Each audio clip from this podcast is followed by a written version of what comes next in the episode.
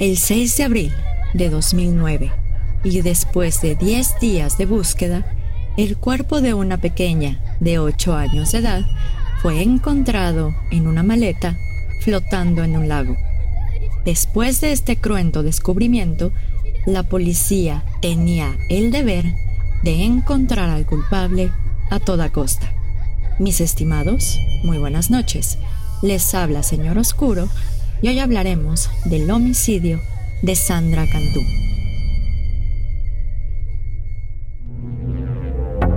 Bienvenidos a Señor Oscuro, un podcast en el que cada viernes su servidora Jessica Ballarino los adentraré en los casos más perturbadores y extraños que se han documentado, ya sea que se trate de temas paranormales o bien de lo más retorcido de la mente humana, nos aseguraremos de que todos y cada uno de estos casos queden grabados en sus sueños y pesadillas.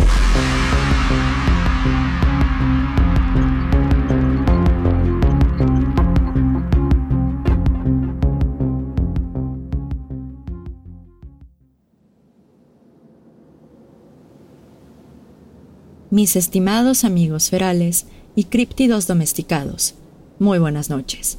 Les habla Jessica y les doy la bienvenida a un nuevo episodio de Señor Oscuro. Antes de empezar con el episodio de hoy, les quiero recordar que tienen hasta mañana, el sábado 4 de septiembre, para participar en una rifa en donde se pueden ganar la Biblia de Anton LaVey, una playera de Ted Bundy o un collar de Baphomet. Y los pasos son sumamente sencillos.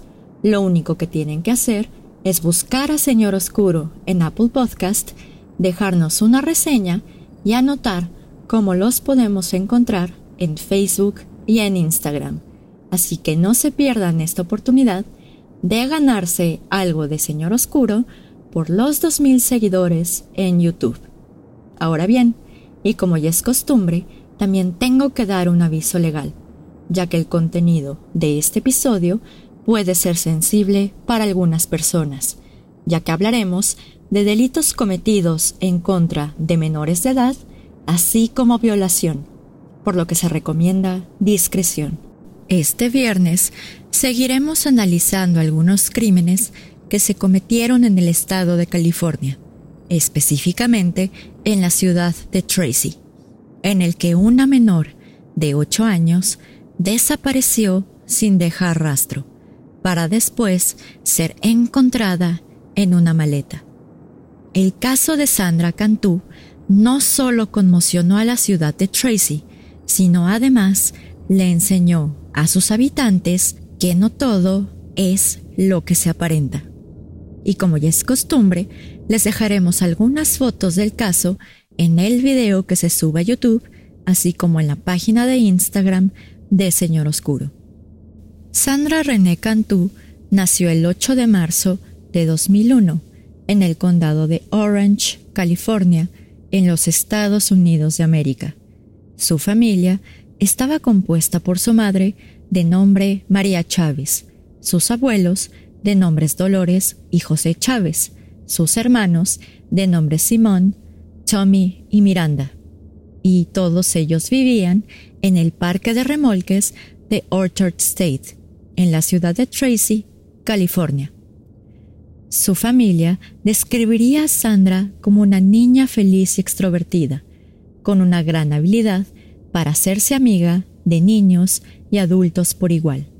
Asimismo, la familia manifestó que Sandra tenía la costumbre de jugar con sus amigos en el parque de remolques justo cuando regresaba de la escuela, o bien, si no encontraba con quien jugar, se entretenía en el jardín que se encontraba frente a su hogar.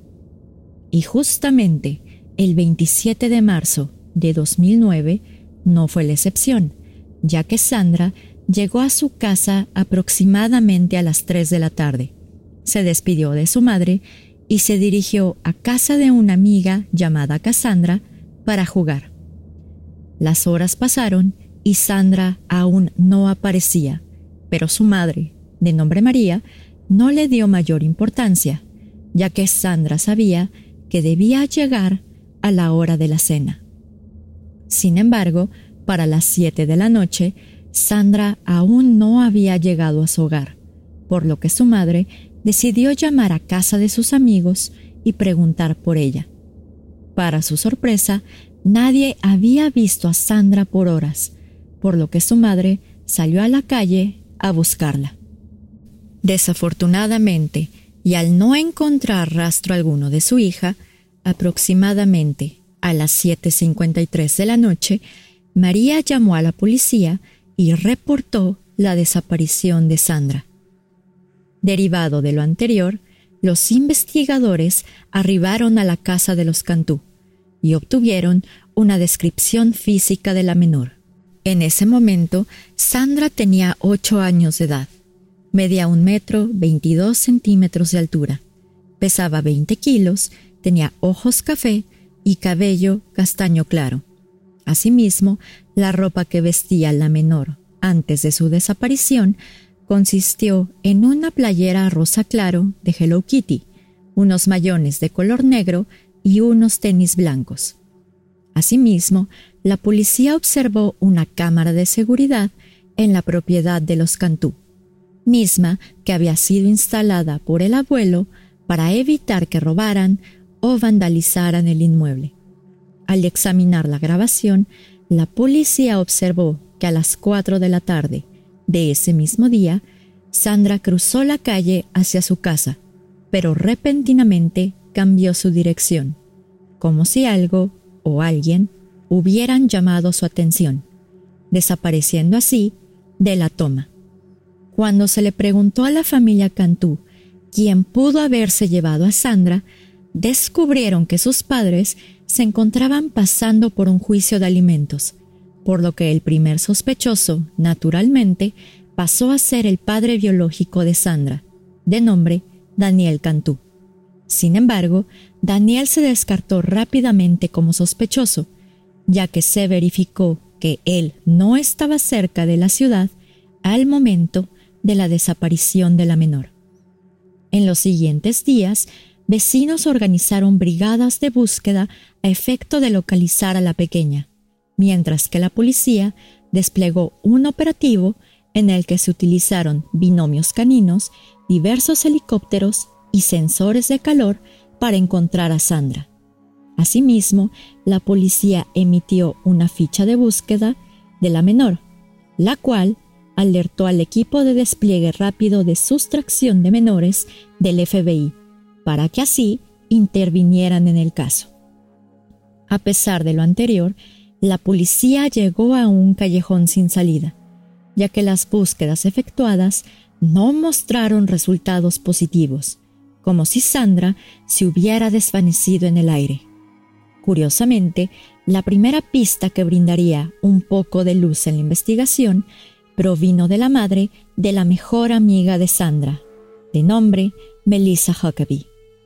De acuerdo con las fuentes, Melissa Huckabee envió un mensaje de texto a la madre de Sandra, informando que el mismo día que desapareció su hija, alguien había robado una maleta que se encontraba en la entrada de su casa, y que esta maleta era lo suficientemente grande para ocultar un niño. En un principio, la unidad de análisis de conducta del FBI determinó que el perfil que buscaban era el de un hombre caucásico entre 25 y 40 años de edad, con domicilio en el mismo parque de remolques que Sandra, con antecedentes de delitos menores, delitos sexuales o de pornografía infantil. Este perfil los condujo a un hombre de 62 años que vivía en el mismo parque de remolques que la familia Cantú, quien protagonizó un incidente en la alberca comunitaria dos años antes. De acuerdo con las fuentes, este hombre le acarició el cabello a Sandra y le besó los labios, cuando ella apenas contaba con seis años de edad.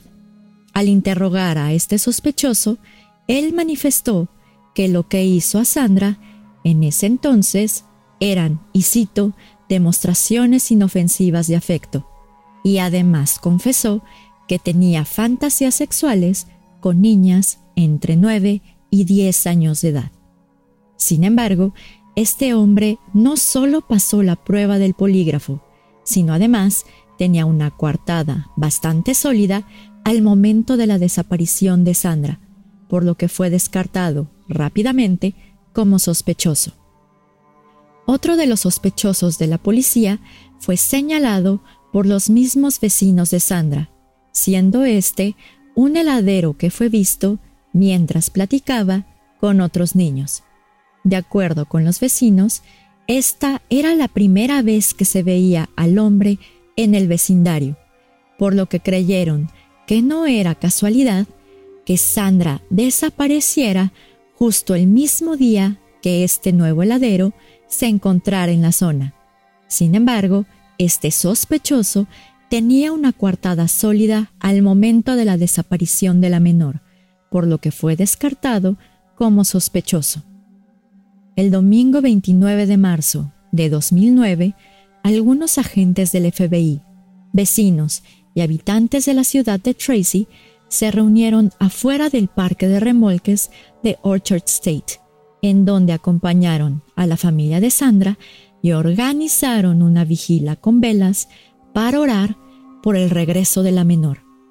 De repente, una mujer irrumpió la vigilia y se acercó estrepitosamente a los agentes del FBI, mientras lloraba y gritaba una y otra vez que había encontrado algo. La mujer los dirigió hacia una nota que se encontraba en el piso, la cual tenía escrito lo siguiente, y cito, Cantó encerrada en maleta robada, arrojada al agua en la calle Banchetti y la calle Whitehall. Firma testigo. A pesar de que al fin se encontró una pista concreta detrás del paradero de Sandra, la policía no pudo evitar pensar que este hallazgo resultaba algo sospechoso. En una entrevista posterior, el fiscal del condado de San Joaquín, de nombre Thomas Testa, manifestó que la nota tenía errores ortográficos que parecían deliberados. Asimismo, y al ser examinada por el equipo de grafoscopía del FBI, se concluyó que el autor de la nota se había empeñado en ocultar los verdaderos rasgos de su escritura. En ese momento, la policía decidió que no podían perder más tiempo y ordenaron una búsqueda en el lugar que señalaba la nota. Al llegar, la policía encontró un gran lago en el que eran depositados los desechos de una granja lechera cercana, haciendo imposible que los buzos entraran al agua. Por esta razón, decidieron entrevistar a la persona que encontró la nota, es decir, Melissa Huckabee. Si a ustedes les resulta familiar este nombre, es porque esta mujer fue la misma que envió un mensaje de texto a la madre de Sandra, en el que le informaba que el mismo día de la desaparición de la menor, alguien había robado una maleta que se encontraba en su entrada. Al preguntarle a Melissa dónde se encontraba el día de la desaparición de Sandra, ella manifestó que había ido a la iglesia en la que su abuelo era pastor para decorar su salón de clases. Fue en ese entonces que los policías decidieron analizar la sábana de llamadas del celular de Melissa y descubrieron que efectivamente, a las 4 de la tarde, Melissa llamó desde la iglesia al gerente del parque de remolques, reportando el robo de su maleta.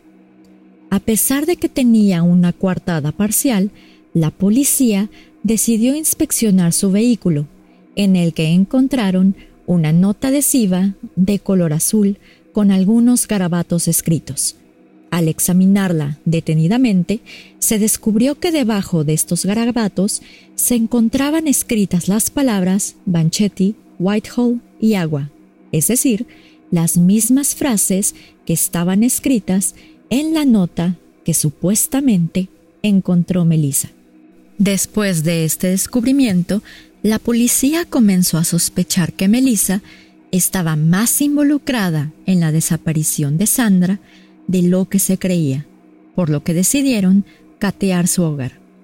En la habitación principal, los investigadores encontraron un cuaderno al cual le hacía falta una hoja, y curiosamente, las demás hojas tenían las mismas características que la nota encontrada con la ubicación de Sandra.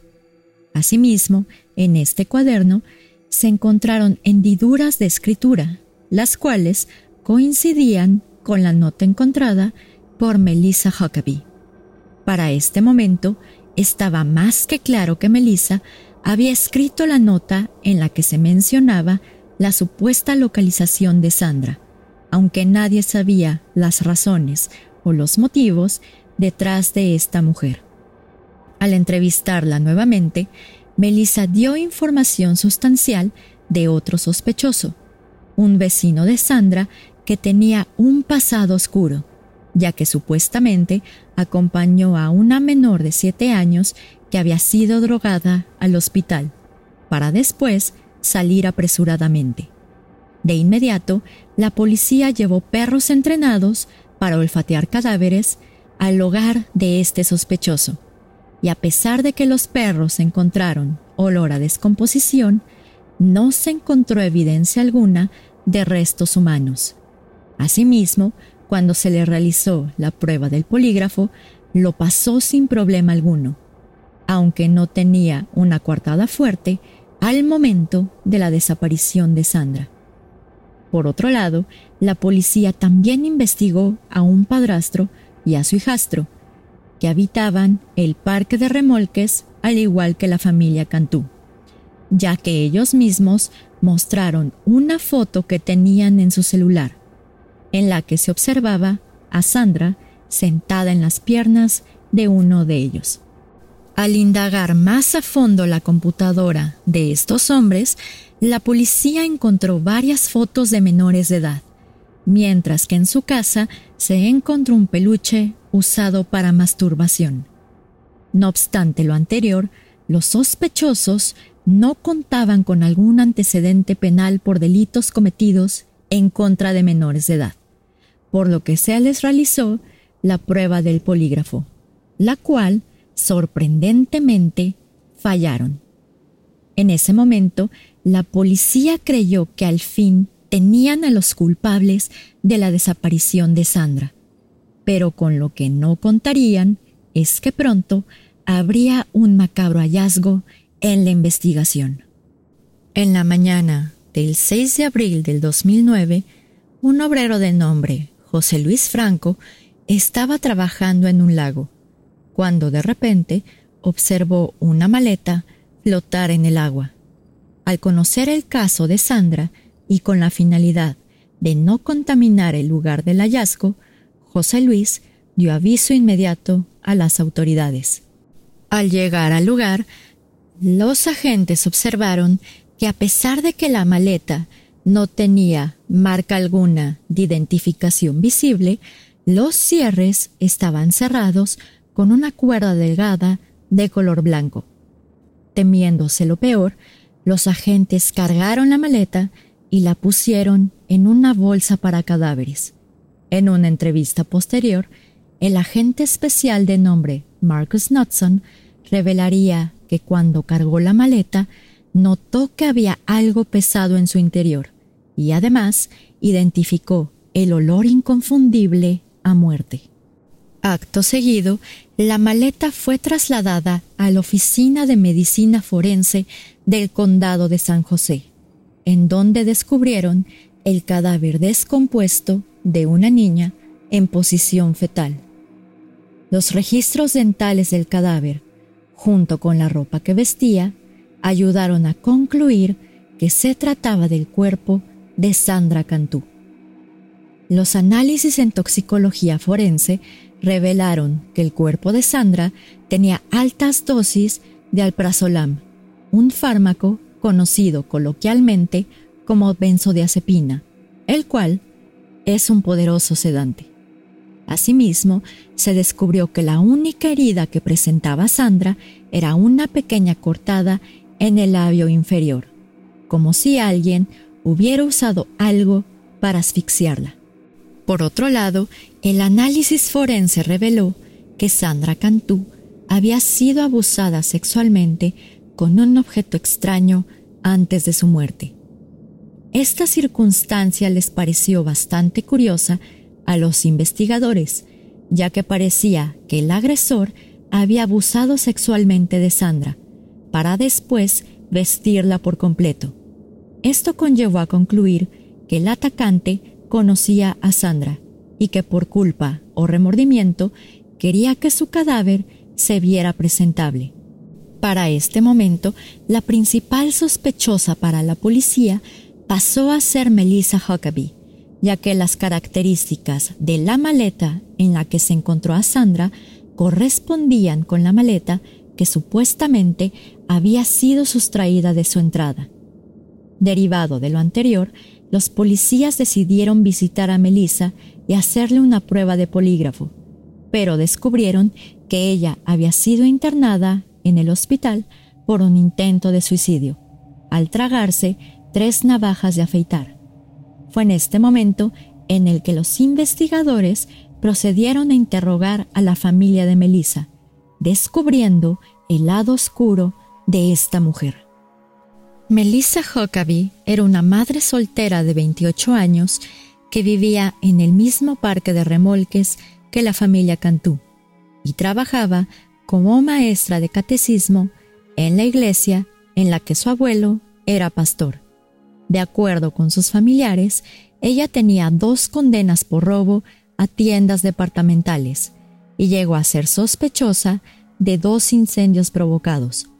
Por otro lado, Melissa sufría de bipolaridad, depresión y ansiedad, por lo que se automedicaba con benzodiazepina en contra de estos padecimientos, siendo que más de una vez fue internada en el hospital por sobredosis. También se descubrió que tres meses antes de la desaparición de Sandra, un vecino acusó a Melissa de llevarse a su hija a un parque local sin su permiso. Cuando Melissa regresó a la menor con su familia, su madre se percató que tenía un comportamiento bastante errático, ya que la menor arrastraba las palabras al hablar, se sentía mareada y no podía mantener el equilibrio. Al llevar a la pequeña al hospital, se descubrió que tenía trazos de benzodiazepina en su torrente sanguíneo. Sin embargo, la familia no denunció a Melissa por lo sucedido. Aunado a ello, un ex marino ubicó a Melissa en el lugar donde fue abandonado el cuerpo de Sandra. De acuerdo con este testigo, aproximadamente entre 5.30 y 5.40 de la tarde, él y su novia se dirigían a cenar, cuando observaron cerca del lago una camioneta con las puertas abiertas de par en par. Al acercarse al automóvil, Melissa apareció subiendo de una zanja y le manifestó a la pareja que se había parado a orinar. Con estas pruebas en concreto, la policía obtuvo una orden para catear la iglesia del abuelo de Melissa, donde encontraron que la cuerda de las cortinas del salón de clases de Melissa había sido cortada y vuelta a amarrar, y que esta cuerda correspondía con la que se encontró en la maleta. A su vez, los investigadores encontraron un rodillo de cocina doblado, con una mancha roja en uno de los lados. Un análisis forense posterior no solo reveló que la mancha roja correspondía a la sangre de Sandra, sino además que este rodillo de cocina había sido utilizado para abusar sexualmente de la menor. Derivado de lo anterior, los policías decidieron intervenir el celular de Melissa para obtener más evidencia en su contra y así realizar el arresto lo antes posible. Sin embargo, la actitud de Melissa haría que la policía cambiara sus planes drásticamente. Un día después de ser dada de alta del hospital, Melissa llamó a María Chávez, es decir, la madre de Sandra, e invitó a una de sus hijas para que jugara en su casa. Esto alertó a los policías de inmediato, ya que creían que Melissa asesinaría nuevamente a un miembro de la familia Cantú. El detective de nombre Tim Bower se apresuró a la casa de Melissa y tocó la puerta, para encontrar que afortunadamente no había algún niño en la propiedad. En ese momento, el detective convenció a Melissa de acompañarlo a la estación de policía para dar una declaración formal, y ella, sorprendentemente, aceptó. Al llegar a la estación de policía, el detective Boyer confrontó a Melissa de que ella había falsificado la nota con la localización del cuerpo de Sandra. Por las siguientes cinco horas, Melissa negó que estaba involucrada en la desaparición de la menor, hasta que se le manifestó que existían dos testigos que la ubicaban cerca del lugar donde se encontró el cadáver de Sandra.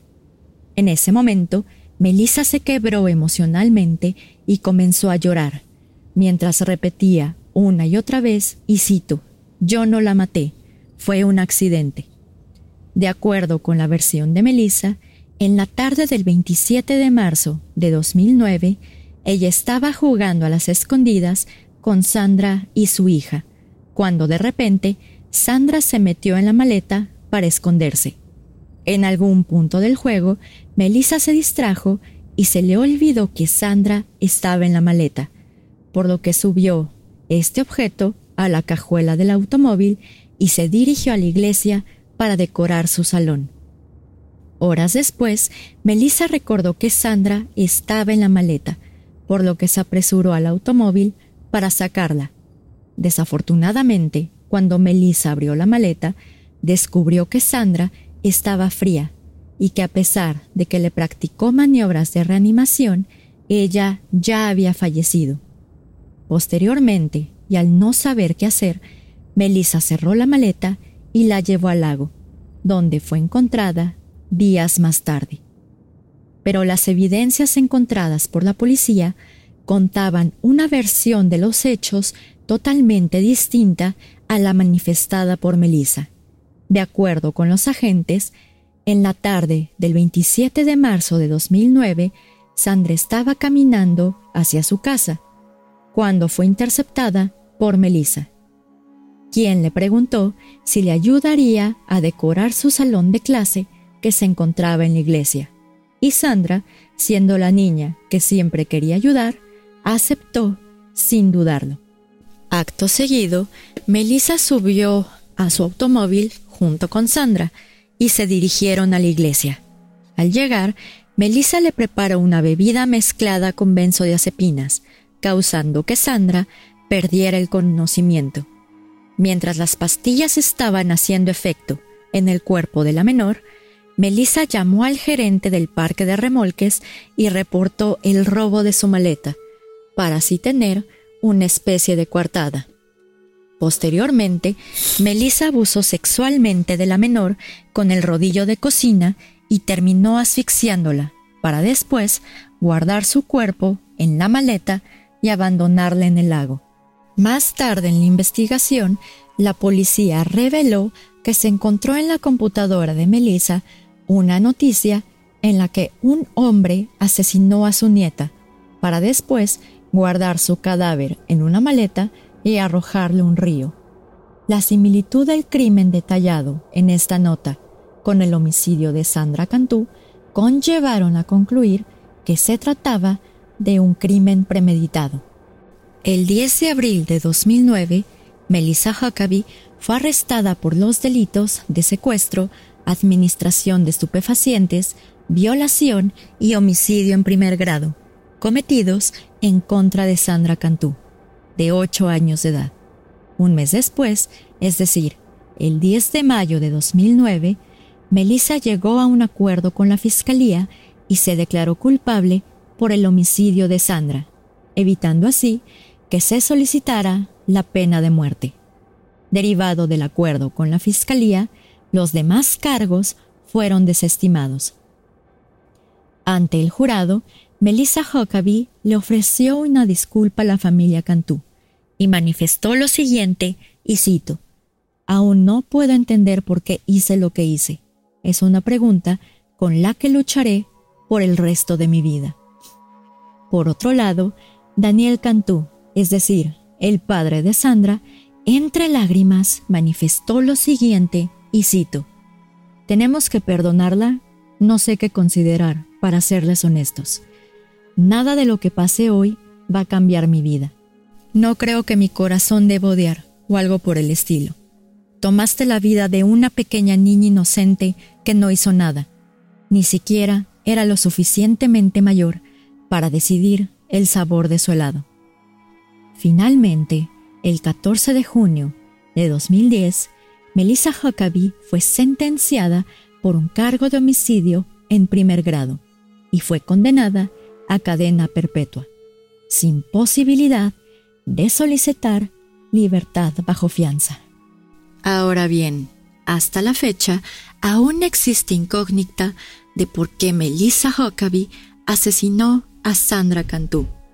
Algunos establecen que probablemente fue para llamar la atención, mientras que otros establecen que Melissa Huckabee estaba celosa de la relación de Sandra y su madre. Pero en fin, mis estimados, con esta incógnita me despido. Les agradezco mucho que nos hayan sintonizado y los saludos se quedan para el siguiente episodio, ya que en esta ocasión fue un episodio con mucha información. Así que solo me queda despedirme, desearles que tengan una muy bonita semana y nos vemos el próximo viernes en otro episodio de Señor Oscuro.